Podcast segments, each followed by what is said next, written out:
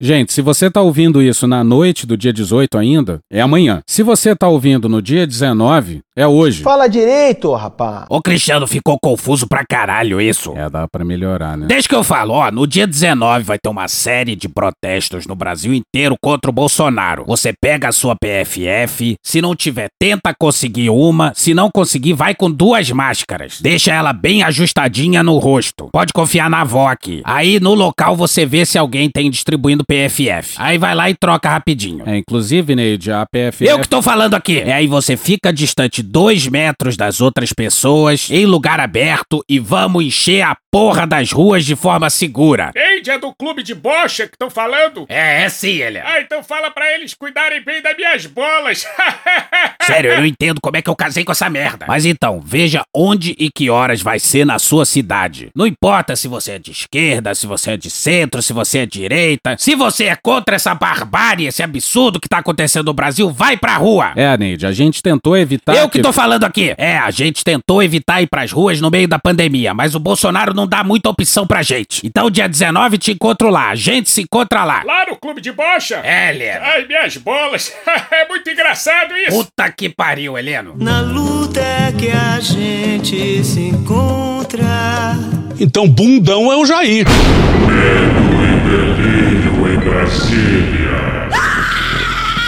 É uma canalice que vocês fazem. Olá, bem-vindos ao Medo e Delírio em Brasília com as últimas notícias dessa bad trip escrota em que a gente se meteu. Bom dia, boa tarde, boa noite. Por enquanto. Eu sou o Cristiano Botafogo e o Medo e Delírio em Brasília, medo e delírio em Brasília.wordpress.com é escrito por Pedro Daltro. Essa é a edição dia 898. Ah, é? Foda-se. Enfia no rabo, gente. Ó, como o cara é grosso. Bora passar raiva? Bora! A caixa preta de Schrödinger. É tão delicioso que veio parar no começo do relato. Bolsonaro descobriu, depois de mais de dois anos, que não existe caixa preta do BNDES. Será que eu tô errando falar isso daí? A caixa não é caixa preta aquela. Tudo foi aprovado por alterações e medidas provisórias. Então não, não foi caixa preta, na verdade. Tá aberto aquilo lá. Eu também pensava que era caixa preta. É, Mas tá, tá, tá aberto lá no site do BNDES. Tá? E os empréstimos todos para outros países aí. Alô, parentes do Zap que ficavam enchendo o saco com a porra da caixa preta do BNDES. Porra, é ou não é um f... do caralho? O cara tá há mais de dois anos e meio no governo e só atentou pra isso agora. O miserável é um gênio! Todo aquele papo de bilhões desviados pra ditadura. Comunista! Era tudo um grande caô. Yeah, yeah, yeah, yeah, yeah, yeah, yeah, yeah. Só se for puro. Ele demitiu o Levi do BNDES porque não abriu a caixa preta, lembra? O Levi nomeou o Marcos Pintos para uma função do BNDES. Eu já tô por aqui, o Levi. Uh, que mais? Falei pra ele, demita esse cara segunda-feira ou eu demito você sem passar pelo Paulo Guedes. Eu só gosto pra caralho mesmo, parceiro. Tem que o governo tem que ser assim. Quando bota gente suspeita em cargos importantes e essa pessoa, como o Levi, já vem há algum tempo não sendo leal àquilo que foi combinado e aquilo que ele conhece a meu respeito, ele tá com a cabeça prêmio já tem algum tempo. Olha ela! E essa declaração do Bolsonaro não vai adiantar nada. Durante anos vão falar em caixa preta do BNDES. O próprio Bolsonaro já falou que governo federal, estados e municípios têm competência concorrente em relação à pandemia e à saúde. No Brasil, o Supremo decidiu que somos concorrentes. Agora vai ver se a narrativa de que o STF impediu o Bolsonaro de agir na pandemia ainda não tá rolando. Ah, e o Bolsonaro diz que não existe caixa preta. E o que tem de comentarista da Jovem Pan que vai fingir que não é com eles. Finalmente está sendo aberta a caixa preta do BNDES. Puxa, falamos isso durante anos, anos, anos e anos. Quando muitos nem falavam em caixa preta do BNDES, quando muitos que hoje falam em caixa preta elogiavam aqueles que destruíram o Brasil, o projeto criminoso de poder petista. E o PT, hein? Comunista! E o Lula? Nenhum dado divulgado agora é novidade. Todos já estavam no site do BNDES. O que se fez agora é uma nova formatação desses dados com ranqueamento que os torna mais acessíveis, é verdade. Ajuda na transparência? Ajuda, mas ainda está longe de ser a tal abertura da caixa preta do banco. Não obstante, serve para refrescar nossa memória sobre como o BNDES se transformou num instrumento de privilégios, concentração de recursos e transferência de riqueza dos mais pobres para os mais ricos. Muito bem, Constantino. Agora você imagina o Rodrigo Constantin. E foi droga, hein? Denunciando privilégio e concentração de renda, Rogerinho. É paradoxo que chama isso aí. Interessante pro Constantino é que só tem privilégio no setor público. No resto da sociedade não tem, né? Não é droga não, rapaz. O rapaz é gótico. Vamos pro Ricardo Della Coleta na Folha no dia 17. O banco divulgou em dezembro de 2019 que o relatório indicou que não foram encontradas evidências diretas de corrupção, influência indevida sobre a instituição ou pressão por tratamento diferenciado na negociação, aprovação e ou execução das oito operações investigadas. Ou seja, vocês percebem a loucura que está tomando conta desse país? Na ocasião, o BNDES divulgou que entregou a íntegra da auditoria, que não é pública, para a Procuradoria-Geral da República. O resumo do relatório foi disponibilizado no site do banco e tem oito páginas. Quando assumiu o banco, o atual presidente do BNDES, Gustavo Montesano, prometeu, abre aspas, explicar a caixa preta do BNDES para a população brasileira, fecha aspas. Uhum. Ele entrou no lugar de Joaquim Levi, que pediu demissão no mês anterior, após não conseguir abrir a tal caixa preta da instituição. Agora, se o Brasil fosse um país sério, o BNDES ou seu corpo de funcionários entraria com uma ação contra o presidente, pelos prejuízos de imagem causados ao banco. Ah, mas você acha que o Bolsonaro ia falar, ah, é, realmente, gente, eu errei, e ficar por isso mesmo? Nunca, nunca aconteceu isso. E você acha que o Bolsonaro ia perder uma chance de criticar o PT? E o PT, hein? Comunista!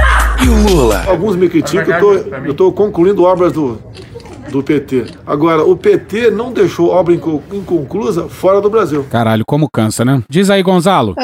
Pois aí, todo presidente inaugura obra tocada por seus antecessores. Claro, ótimo que ele não interrompeu as obras. Não fez mais do que sua obrigação. Mas Bolsonaro, inclusive, inovou e inaugura obra que já tinha sido inaugurada. Fez isso em Alagoas, inaugurando obras já inauguradas pelo governador. Governador esse que vem a ser filho do. O Renan na comissão. Capricha, Renan. Capricha, capricha. CPI. Ontem não teve CPI. Acabou. Não, sacanagem. Vamos pro André de Souza e a Adriana Mendes no Globo no dia 17. O empresário Carlos Wizard não compareceu a seu depoimento na CPI da Covid no Senado. Apontado como membro do suposto gabinete paralelo que aconselhava o presidente Jair Bolsonaro no combate à pandemia às margens do Ministério da Saúde, Wizard havia informado que estava fora do país. Tu tava fora do Brasil, irmão? Pois é, tava. Imagina, o cara é bilionário e se colocou numa situação dessa. Nunca vi. Tu é burro, cara. A meritocracia brasileira é uma grande piada. Agora, imagina você é o cara que comprou o Wizard do Wizard. Eu ia ficar muito puto. Se o sujeito tivesse um advogado minimamente sério, teria sido alertado da insanidade em que estava se metendo na primeira menção ao seu nome. Mas não, e tá até hoje com o mesmo discurso. Que levanta a discussão séria que esse pessoal realmente acredita nisso. Pós-verdade é o nome que se dá à noção de uma relativização do conceito do que é verdadeiro, não a partir daquilo que é a comprovação com a realidade, mas a partir das convicções que as pessoas têm. Abre aspas, oficiaremos a um juiz criminal para que requisite à autoridade policial a apresentação da testemunha faltosa ou determinar que seja conduzido por oficial de justiça, o qual poderá pedir o auxílio da força pública. Para além dessas medidas, em razão da ausência, determino que seja oficiada a Justiça Federal para que o passaporte seja imediatamente retido pela Polícia Federal uma vez que ingresse no território nacional e seja devolvido após o depoimento. O que me espanta é um cidadão procurar o STF para ficar em silêncio e ele não aparecer. O senhor Carlos Wizard está achando que conseguir habeas corpus é igual ir na quitanda comprar bombom. Fecha aspas, disse Aziz. Pois é, de quebra tomou uma condução coercitiva e apreensão de passaporte para deixar de ser otário. Achou errado, otário? Em junho de 2018, o plenário do STF manteve uma decisão do ministro Gilmar Mendes Observado o devido processo legal. proibindo a condução coercitiva para réus e investigados. Assim, a CPI pode tentar usar esse mecanismo ao considerar o Wizard uma testemunha e não um investigado. E não foi só o Wizard que deu o bolo na CPI, não.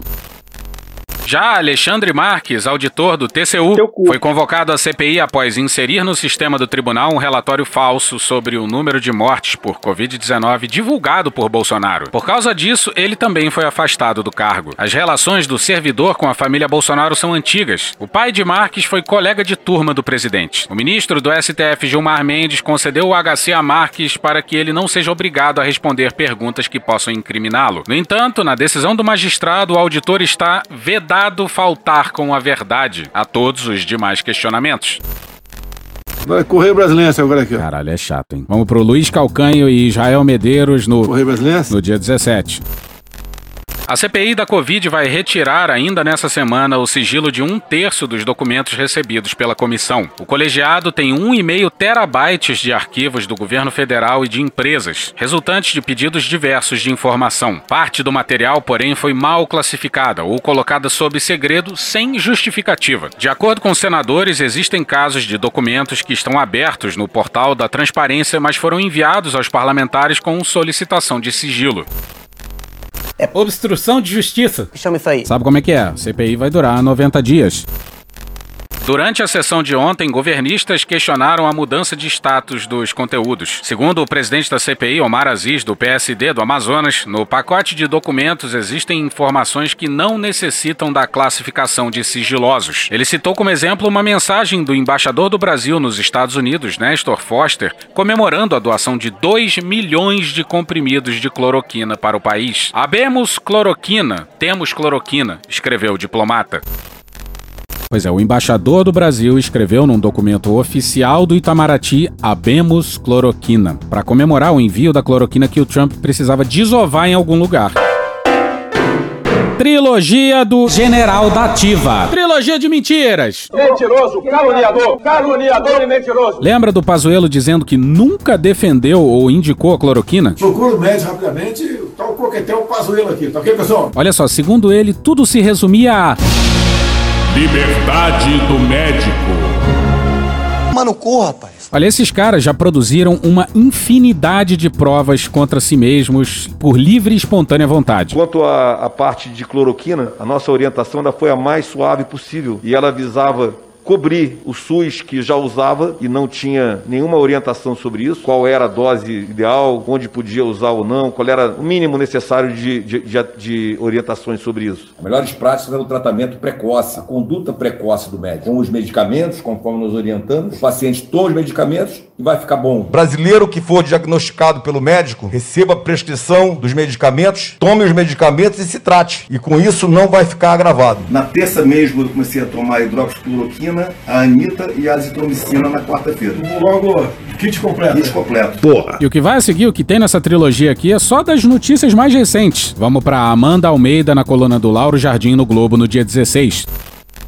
Em uma circular telegráfica de caráter reservado enviada em 29 de outubro de 2020 às delegações do Brasil em Genebra e em Washington, o Ministério das Relações Exteriores transcreveu um relato da Assessoria para Assuntos Internacionais da Saúde vinculada à pasta de Pazuello sobre um encontro havido entre ele e a diretora da OPAS, Carissa Etienne, no dia 16 do mesmo mês. Segundo o relato, Pazuello, abre aspas, especificamente em relação à Covid-19, apontou que o Brasil conseguiu diminuir em 70% a proporção de óbitos com a adoção do atual protocolo de tratamento precoce, fecha aspas. Não há informação no documento de onde o então ministro tirou os dados apresentados ao organismo internacional. Olha, eu tenho uma boa notícia pra vocês. A gente tem uma boa ideia de onde estavam esses dados, hein? No cu! No cu! Do General da Ativa. Eu não tô doido, não! Gente, aí honestamente, uma coisa é meter uma dessa no zap. Mas os caras foram lá e colocaram em documento oficial pros gringos. A acusação agradece. Vem tribunal de Aia! Mas quer dizer, não o Aras, né? Claro. Confesso, Aras, que foi um amor à primeira vista. Então passemos à segunda mentira. Pazuello disse na CPI que as doses do COVAX Facility, um programa desenhado para os países mais pobres, custava 40 dólares a dose. Mas, matéria não assinada intitulada Telegrama desmente Pazuello sobre preço de vacinas negociadas pelo COVAX Facility na CBN no dia 17. Um telegrama encaminhado à CPI da pandemia pelo Itamaraty desmente o ex-ministro da Saúde Eduardo Pazuello na afirmação de que cada dose da vacina contra o coronavírus negociada pelo consórcio Covax Facility sairia a 40 dólares. O documento diz que o preço final era de 10 dólares. De sacanagem! Abaixo do valor original apresentado, que era de 20 dólares. O governo Jair Bolsonaro tinha a opção de comprar o suficiente para vacinar até metade dos brasileiros, mas optou pela cota mínima de 10%. Para que essa, essa ansiedade, essa angústia? A pressa da vacina não, não se justifica. E ainda assim, com esse preço, compramos vacinas para apenas 10% da população, ao invés de 50%. No mês passado, Pazuello disse à CPI do Senado, que investiga a atuação do governo federal na pandemia, que a negociação havia sido nebulosa. Se fuder. Porra, então a negociação com a Pfizer foi um fracasso, a negociação com a Covax Facility foi nebulosa e o governo não tem nada a ver com a Coronavac. Aparentemente, a única negociação exitosa foi com a AstraZeneca, o que ilustra muito bem o erro do governo em não formar uma cesta de vacinas, o que vários outros países fizeram, porque afinal, as vacinas estavam no momento ainda experimental, ainda cumprindo fase 3, e alguma delas podia não dar certo. Só que como a vacina não fazia parte da estratégia do governo, a pressa da vacina não se justificava. Então vamos à terceira mentira. Guilherme Amado e Eduardo Barreto na coluna do Guilherme Amado no Metrópolis no dia 17. O Ministério da Saúde omitiu a CPI da Covid pelo menos 20 contatos com a Pfizer durante as negociações de vacinas em 2020. Mostram um documento sigiloso enviado pela pasta à comissão na última terça-feira, dia 15. Alguém realmente acha que foi sem querer? Não! Olha só! E vale lembrar que a primeira transgressão na lista de 120 transgressões militares é faltar com a verdade. Porra. A pasta respondeu a um requerimento do vice-presidente da CPI, senador Randolph Rodrigues, que no fim de abril havia cobrado detalhes das negociações de imunizantes. O mês com mais omissões nos registros foi julho. O Brasil tem 210 milhões de habitantes, então o mercado consumidor de qualquer coisa é enorme. Os laboratórios não tinham que estar interessados em vender pra gente? Para o Ministério da Saúde, houve apenas três contatos, no dia 2, 8 e 29 de julho. Segundo esses registros, em todo o mês, a empresa unicamente pediu uma reunião abre aspas, para tratar do desenvolvimento de vacinas e planejamento de possíveis vacinações no Brasil, fecha aspas. Enviou uma proposta de minuta do acordo de confidencialidade e assinou esse acordo com a pasta. Outros documentos da CPI mostram uma agenda bem diferente para julho. No dia 6, a Pfizer enviou dados solicitados sobre o desenvolvimento da vacina. No dia seguinte, cobrou o Ministério sobre uma futura reunião da área técnica da pasta e a área internacional do laboratório. No dia 10, a Pfizer confirmou um encontro no dia 15. Em 16 de julho, Carlos Murilo, presidente da companhia, solicitou uma reunião urgente com a pasta. No dia 21, o Ministério enviou um ofício à Pfizer. A farmacêutica, na mesma data, confirmou a participação do Brasil no estudo clínico do imunizante. Informou que a Anvisa havia aprovado o protocolo clínico do estudo e reforçou o pedido de um encontro para apresentar sua proposta de fornecimento de vacina. Em 22 de julho, a empresa enviou um e-mail ao gabinete de Eduardo Pazuello solicitando uma conversa sobre a proposta de vacinas. Dois dias depois, a pasta agendou uma reunião virtual. No dia 31, a Pfizer pediu outra audiência urgente com o ministério. A matéria elenca várias omissões criminosas e Chamam atenção ainda outros três dias desprezados no documento do Ministério entregue aos senadores da comissão. Em 15 de setembro, a Pfizer reenviou a vários secretários da pasta uma carta que seu presidente mundial havia encaminhado a Bolsonaro três dias antes. Nessa carta, a Pfizer enfatizou que estava à disposição para quaisquer necessidades. O Ministério tampouco informou a CPI que em 2 e 3 de dezembro, a farmacêutica tentou contato por telefone e e-mail, deixou diversas mensagens, mas não obteve resposta da pasta. O que, que você vai fazer? Nada. Só nos resta o Mourão. Se o nosso governo falhar, errar demais, todo mundo erra, mas se errar demais, não entregar o que está prometendo, essa conta irá para as Forças Armadas. Malditos milicos. Batata? A Malu Gaspar. Podcast Medo e Delírio em Brasília. Obrigado, Malu. Um crossover básico para aquecer os corações dos ouvintes. Malu Gaspar entrevistou o Mourão pro seu podcast que sai amanhã, mas alguns trechos foram publicados. E olha essa resposta sobre o passaporte de vacinação, na coluna da Malu Gaspar no Globo no dia 17. Isso aqui é Brasil, pelo amor de Deus. Vai ter falsificação do passaporte, venda no camelô. Você vai à Central do Brasil, aí no Rio, e vai comprar o passaporte para você. É inacreditável como o Mourão então despreza o Brasil. Nada vai dar certo porque o Brasil é o Brasil. A lei não serve para nada. Diploma universitário, compra na Central. Supermercados Central do Brasil, aqui tem tudo. Carteira de motorista do Detran, apenas 20 reais. Diploma universitário qualquer curso, 200 reais. Maconha, cocaína e crack, de 5, 10, 20 e 50. Rim, pulmão, córnea, pâncreas, coração e fígado, humanos, apenas mil reais. Supermercado Central do Brasil tem tudo. A disponibilidade dos órgãos pode variar devido à ilegalidade do tráfico de órgãos e ao excesso de demanda por alguns órgãos específicos, como o pulmão. Caralho! Mas voltando pra matéria da Malu, a entrevista com o Mourão, ele fala do desmatamento como se não fizesse parte do governo. É fascinante. O que eu tenho acompanhado é o avanço dos desmatadores em cima das terras públicas. E, obviamente, a União é responsável por fiscalizar. Hoje é em torno de 25 municípios da Amazônia onde se concentram quase 90% do desmatamento ilegal. Solicitamos ao presidente da República autorização para uma nova operação de garantia da lei e da ordem, de modo que a gente consiga deter esse avanço da ilegalidade. A Malu Gaspar aponta que houve dificuldades de relacionamento entre exército e órgãos ambientais. Por que será? E olha o papinho do general. Se não há cooperação de todos os organismos, a gente termina por não conseguir cumprir a tarefa. As Forças Armadas não são agências fiscalizadoras. Hoje à tarde tenho uma reunião com a turma e vou procurar naquela conquista de corações e mentes trazer todo mundo junto e dizer: vamos superar as vaidades de cada grupo e vamos lembrar qual o nosso estado final desejado. É o gol da Alemanha! A Malu pergunta se Salles vai na reunião e. Olha, essa reunião é dos executivos. É de quem realmente mete a mão na massa. Você tá falando sério? Acho que o ministro está se preparando para a defesa dele em relação aos problemas que está enfrentando. Então ele não tem comparecido às últimas reuniões. Eu acho é pouco. Malu pergunta se Salles não recebeu os avisos e. É, parece que o celular a Polícia Federal levou. Que merda, hein? Boa, Malu! E passamos ao Piero Leidner, em entrevista ao Guilherme Velman no dia 15 no site do Sindipetro.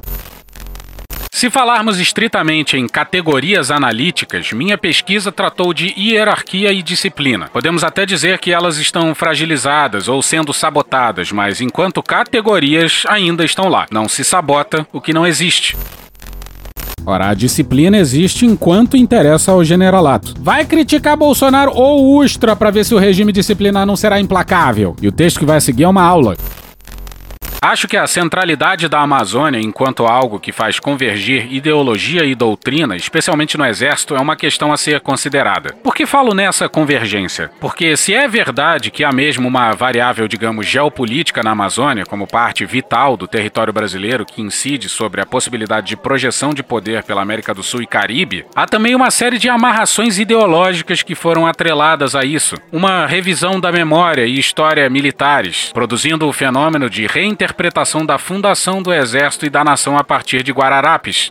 As batalhas de Guararapes, ocorridas nos anos de 1648 e 1649 entre a coroa portuguesa e ocupantes holandeses da costa nordestina da então colônia brasileira. Nessa batalha teriam se unido negros, índios e brancos contra a coroa portuguesa, servindo para alguns como o momento fundador da nacionalidade brasileira. Ah, é? Foda-se. Porra, meu irmão, interrupção grandona aí. Ó, vou fazer de novo o trecho, só, senão não dá pra entender, porra. Aff. Há também uma série de amarrações ideológicas que foram atreladas a isso. Uma revisão da memória e história militares, produzindo o fenômeno de reinterpretação da fundação do Exército e da nação a partir de Guararapes, porque supostamente incide sobre uma ideia de cobiça internacional que se confundiria com a situação atual. Uma adequação à noção de que o Exército seria uma espécie de força de resistência. Fudeu. E que por isso teria que lidar com ameaças no escopo de uma uma guerra assimétrica. Note-se, entretanto, que os supostos inimigos que nos ameaçam, encabeçados pela maior das potências, os Estados Unidos, são aliados preferenciais dos militares. Claro, estou torcendo pelo Trump. E veja também que esse processo foi tão profundo que se estendeu para a Marinha, com a ideia de Amazônia Azul. Agora, na primeira oportunidade de defendê-la de fato com os recursos do pré-sal e dos outros campos de petróleo no mar, o que se fez? O que, que você vai fazer? Nada. Todo mundo sabe a resposta, nem preciso dizer. Por isso mesmo, trata-se antes de tudo de uma ideologia da Amazônia, pois tem um propósito político e não necessariamente militar ou de defesa. Os militares se julgam ser a reserva moral da nação e, por conta disso, acabam tratando os civis como cidadãos de segunda classe. Dentro disso, a outra persistência notável é a ideia de que os militares se enxergam enquanto uma espécie de vanguarda política para gerenciar o Brasil, pois os paisanos não têm competência para produzir um projeto nacional. Daí se entende o porquê deles insistirem nas fórmulas que se acoplam às noções de que as ameaças são agentes internos que trabalham como forças terceirizadas desses interesses exógenos, como se coloca para a Amazônia. Ou seja, sintetizando tudo isso, trata-se de gestão do território e da população, combinadas numa linguagem militar. Então vamos pro mais absurdo, se prepara! Parece até que um helicóptero pousou em cima da tua cara. Porque o presidente do Supremo Tribunal Militar resolveu dar uma entrevista espantosa à Veja. Trata-se do general Luiz Carlos Gomes Matos. E olha como começa a matéria. Matéria do Rafael Moraes na Veja no dia 17. No cargo desde março, ele diz que se impôs duas missões. A primeira é conseguir um assento no Conselho Nacional de Justiça, órgão que, entre outras coisas, investiga acusações contra magistrados. A segunda, talvez a mais complicada, é trabalhar para reduzir o ranço que ainda existe em relação aos militares. Amiga, não tem como te defender. As pessoas precisam se ajudar. Fica difícil. É complicado lidar com esse nível de auto-engano sincero. Por que, que o cara fala isso por livre e espontânea vontade? Muito pelo contrário, segundo ele, os militares são profissionais corretos, competentes, honestos. Fala sério. É. E por isso agregam credibilidade e confiabilidade. A que Vossa Excelência atribui sua demissão do cargo de ministro da Saúde? Missão cumprida. O povo é quem mostra nesses levantamentos a credibilidade do exército. Veja que a credibilidade não caiu. Não é verdade. Recentemente saiu pesquisa da XP e PESP dando conta de que a confiança em relação aos militares que já havia alcançado a casa dos 70% havia descido progressivamente até 58%. E caiu pouco! E a que se deve isso? Eu vou dizer. É simplesmente porque a gente procura fazer as coisas de maneira correta. Continuam louvando Ustra, continuam não punindo quem louva Ustra, continuam louvando o golpe de 64, continuam não punindo quem faz apologia à ditadura. Vai perguntar pros militares se eles não acham que salvaram o Brasil do comunismo em 64.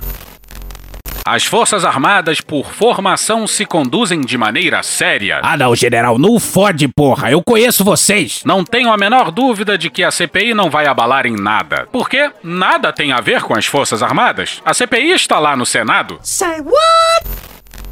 Pois é, nem foi um general da ativa que lá na CPI do Senado disse que era a favor do uso de máscaras e contra aglomerações e que dias depois estava lá sem máscara numa aglomeração em um ato político.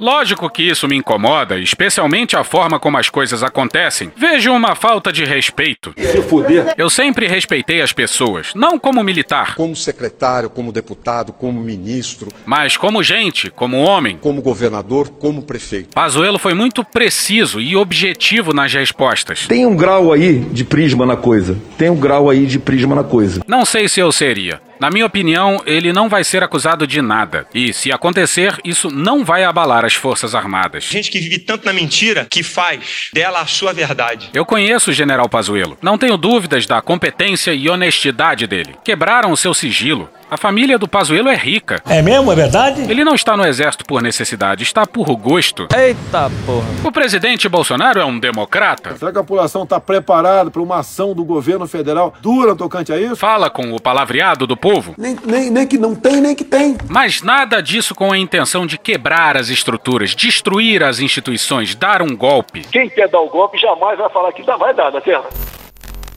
O general que acabou de dizer que o exército procura sempre fazer a coisa certa diz que Bolsonaro não errou em nada e Só vou fazer uma pergunta. Você compraria com seu CPF alguma coisa que ainda está sendo cientificamente estudada? No, God! Puta que pariu! Você colocaria o seu CPF numa compra de bilhões? Veja que é uma situação difícil. Passando pano pro Bolsonaro. Eu acho que ele não demorou. Toda autoridade tem responsabilidade jurídica. Eu tomo uma decisão do tribunal, mas se eu tomar uma decisão errada, o meu CPF aqui está lá. E eu vou responder como pessoa física. Quem vai sofrer as consequências sou eu. Quer dizer que o proibido é o presidente ter algum problema legal com uma compra governamental. Agora, centenas de milhares de pessoas morrerem por conta das suas omissões e ações, aí não, aí é beleza. Houve alguma acusação de corrupção contra o presidente Bolsonaro? Sim, sim, sim, sim, sim, sim, sim, sim, sim, sim, sim, sim, Me chama de corrupto, porra. Ele se elegeu para combater a corrupção e, de todas as maneiras, estão tentando atribuir alguma coisa a ele e não conseguiram até agora. Deviam deixar o presidente governar, mas não deixam. Quem critica Bolsonaro faz isso de manhã, de tarde, de noite. Tudo atribuem ao presidente, tudo de errado. Será que você aguentaria isso? Que reação eu teria? Eu não sei. Emergency danger warning, danger warning. E alguma coisa boa atribuem? O Brasil está crescendo, a economia está crescendo, mesmo com todas as dificuldades. Não tenho dúvida de que estão esticando a corda demais. Ah, vá merda, porra! Tá aí mais uma ameaça do generalato brasileiro. Mais um general dizendo que os civis estão esticando demais a corda. O outro foi o Luiz Eduardo Ramos, quando ainda estava na ativa e era articulador político. Porra. De maneira geral, todos aqueles que são contra o governo porque a política é assim: tem gente contra e tem gente a favor. Quem está contra, logicamente, vai esticar essa corda, como se diz, até que ela arrebente. Esses, na verdade, são os que não têm muito apreço pela democracia, os que defendem ditaduras e apoiam ditadores. Quando a corda vai arrebentar? Isso eu não sei. A jornalista pergunta o que significa, o que seria arrebentar a corda. Tomar uma medida fora da Constituição. Não tenho dúvida de que estão esticando para ver até onde se pode ir. Tenho a certeza de que nós já suportamos muito. Nós saímos dos governos militares com a maior credibilidade institucional no país. Por quê? Porque aplicamos e não desviamos o pouco que recebemos. Leia o livro Estranhas Catedrais: As Empreiteiras Brasileiras e a Ditadura Civil-Militar, de Pedro Henrique Pedreira Campos. Essa verdade incomoda muita gente, porque apesar de tudo que falaram dos militares, autoritário, ditador, nós continuamos e vamos continuar cumprindo a nossa missão. Chega! Acabou, acabou, acabou. Já tá desvirtuando já. Que Deus tenha misericórdia dessa nação. E hoje ficamos por aqui. Veja mais, muito mais em medo o blog escrito por Pedro Daltro. Esse episódio ou áudios de Jovem Pan News, SBT Jornalismo e Panorama CBN. Thank you! Contribua com a nossa campanha de financiamento coletivo. É só procurar por Medo e Delírio em Brasília no PicPay ou ir no apoia.se barra Medo e Delírio. Porra, doação ao caralho, porra. Não tem nem dinheiro pra me comprar um jogo de videogame, moro, cara? Pingando um capilé lá, vocês ajudam a gente a manter essa bagunça aqui. Assine o nosso feed no seu agregador de podcast favorito e escreve pra gente no Twitter. As outras redes a gente realmente não consegue ver. O nosso maravilhoso faz tudo Bernardo agora tá alimentando outras duas redes. Ele coloca algumas coisas no Instagram e num canal no Telegram chamado Cortes, Medo e Delírio em Brasília. Então dá uma chegada lá que ele coloca coisa boa lá. E agora a gente também tem uma loja, loja.medo e delírio em Brasília.com.br. Eu sou Cristiano Botafogo, um grande abraço e até a próxima. Bora passar a raiva junto? Bora! Permite uma parte? Não lhe dou a parte. Não lhe dou a parte. Você vê um prato de um classe média é, europeu, que já enfrentou duas guerras mundiais, são pratos relativamente pequenos. E os nossos aqui, nós fazemos almoço onde às vezes há uma sobra enorme. Joselito, você é realmente um sem noção? Ah, meu irmão, ninguém tá falando aí que é, então foda-se, mano. Já é, sou eu mesmo. Porra! Porra! Porra! Porra! Putinha do poço. Problemas? Pornô. Paralelepípedo de crack? Paralelepípedo de crack? Paralelepípedo de crack. Presidente, por que sua esposa Michele recebeu 89 mil de Fabrício Queiroz? Parte terminal do aparelho digestivo. Bum! Que bom do bom! Agora, o governo tá indo bem. Eu não errei nenhuma. Eu não errei nenhuma. Zero. Porra! Será que eu tô errando falar isso daí? Não tem como não dar errado. Vai dar errado. Tem tudo para não dar certo. O cu dilatado.